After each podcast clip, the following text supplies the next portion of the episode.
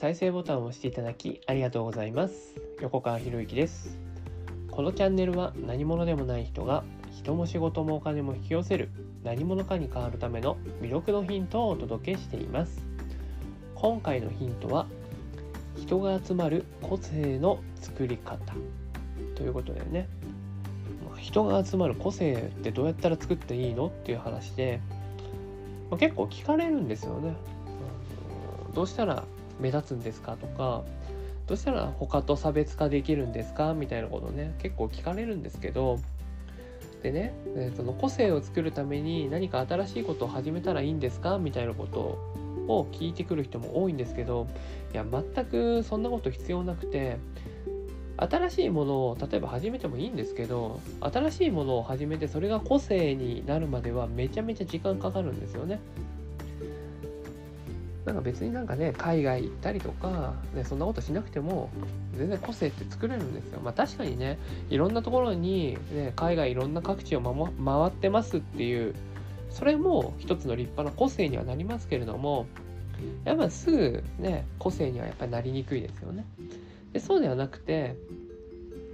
まずは、ね、個性っていうものは外にあるんじゃなくて外にあるんじゃなくて自分の内側にあるんだよって。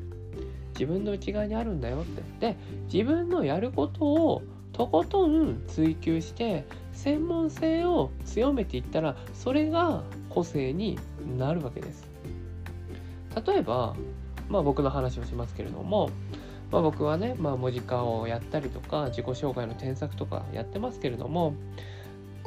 その数が数が他の人より圧倒的なんですよね。自己紹介の添削その場で聞いてその場で聞いて即興で添削するっていうことをランチ会だったりクラブハウスを含めて4,000人以上やってるんですよ。即興で添削している数で言えばおそらくここまでやってる人いないんですよねいないんですよ。だって自己紹介だけでわざわざ添削するなんてことやらないですからほとんどの人がね。とすると自己紹介の添削っていうところで僕は個性が立ちますよね。まあ自己紹介の添削っていうのはまあ一つそうなんですけどもともとはその文字化っていうところで自分の思考を掘り下げていく。自分の思考を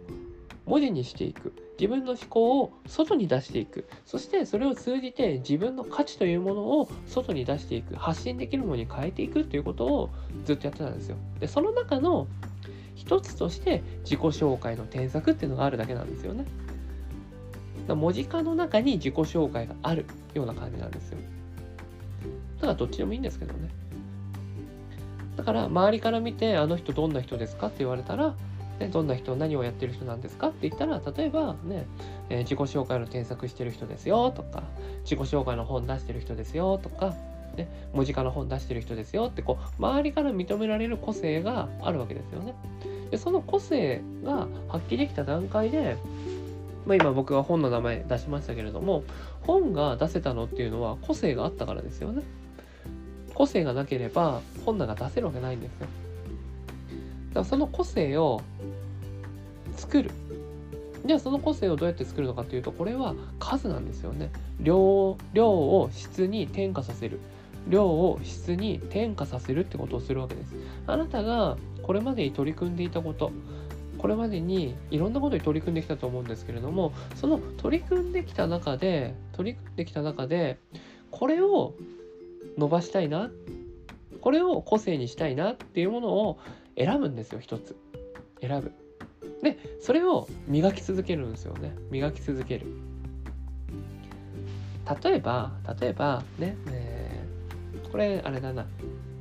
テニスの試合に出てる人にね、えー、お話ししてる時にお伝えしたんですけれどね。テニスの大会ってあの普通の市民大会とか区民大会じゃなくてあのテニス法人？テニス？日本テニス協会か。日本テニス協会が主幹となっているあのね日本テニス協会の下でやられている大会っていうのは一般であろうがベテランであろうが平日なんですよほとんど。土日にあるのもあるんですけどね決勝戦とかは土日なんですけど12回戦とかって平日なんですよね。平日。そうするとほとんどのサラリーマンの人出れないわけですよ。出れないわけですよ。だって仕事休めないから。でもでもその僕に話してきてくれた人は仕事調整して参加してるわけですよね。とするとね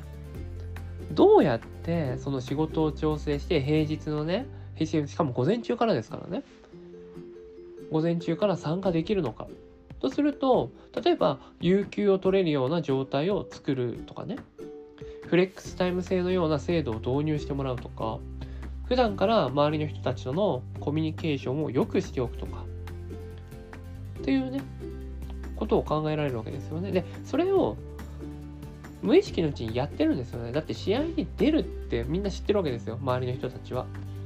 でむしろそのね試合に出てきてくださいって言われてるような存在にまでなってるわけですよ。とするとその社内での仕事のやり方で仕事で成果を出してるのももちろんだし周りのコミュニケーションの取り方もいいっていうわけですよね。するとそこで個性が出るじゃないですか。ね。仕事と趣味を両立させているサラリーマンっていうね。まあ趣味っていうとね幅が広くなっちゃうから仕事とテニスっていうでもいいんですけどね。でそうするとね仕事でも一生懸命なれるし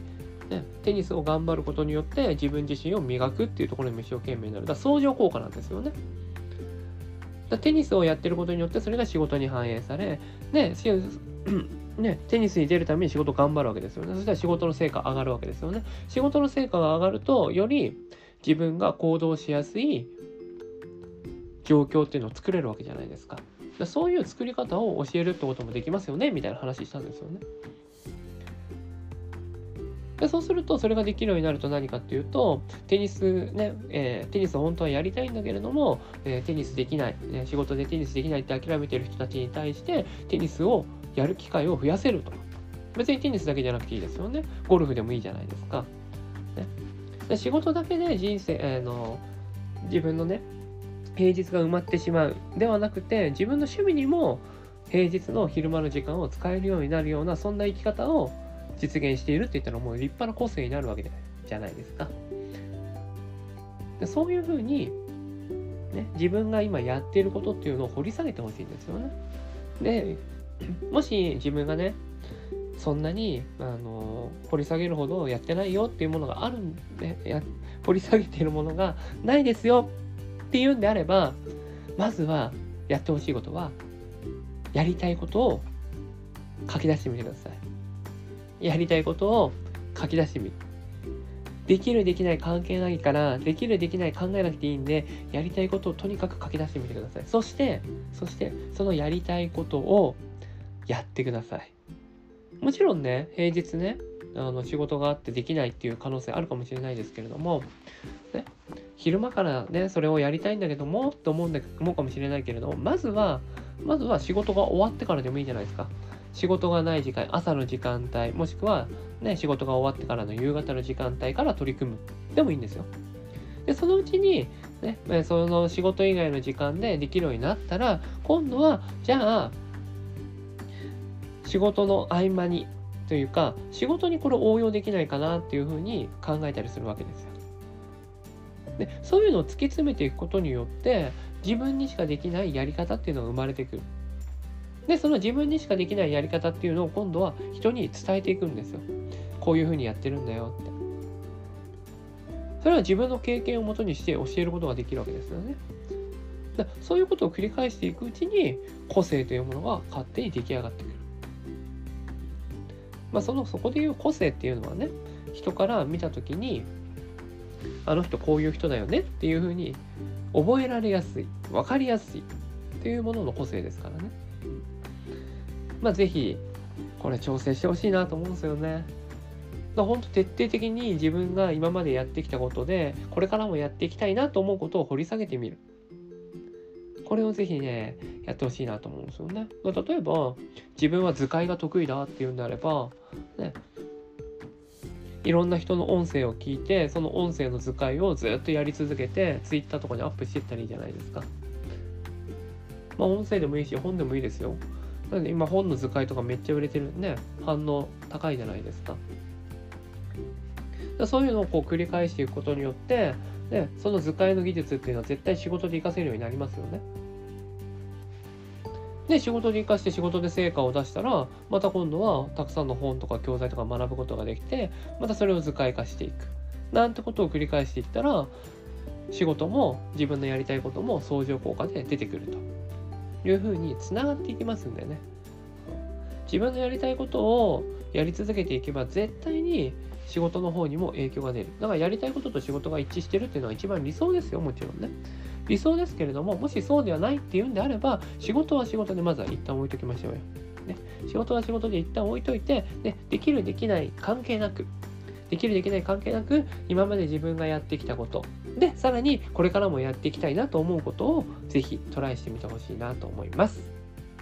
これをやり続ければ必ず人が集まってくる個性が出来上がりますから。ね、まあ、やるかやらないかだけですよ、ね。だって実際僕はこうやってやってるし、そしていろんな人に伝えてるわけだから、できないわけがないですよ。やるかやらないか。ただ、それだけになります。是非ですね、まず第一歩として、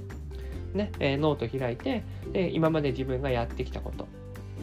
を書き出してみるといいですよ。でその上で、これからも自分がやっていきたいのどれかなって丸をつけるとかね。まあ、今までやってきたことはもう全部捨てて新しく一歩から始めるんだ新しい一歩から始めるんだでも OK です時間はかかりますけれども必ず、ね、それをやり続けることによって、ね、周りから認知されるようになってその、え周りから認知されるような個性を持つことによって人が集まってくるようになりますからね。今回は以上になります。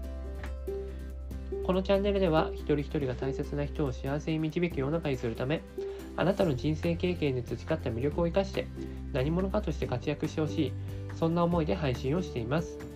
このチャンネルの音声を隠さず聞いていただくと魅力ある人たちの考え方や立ち居振る舞いが分かり人も仕事もお金も引き寄せる何者かに変わっていくことができますぜひチャンネルフォローやお友達へのシェアをしていただいて一緒に何者かになることを実現できたら嬉しいです魅力のヒント今回は以上になります最後までお聴きいただきありがとうございましたまた次回お会いします。横川博之でした。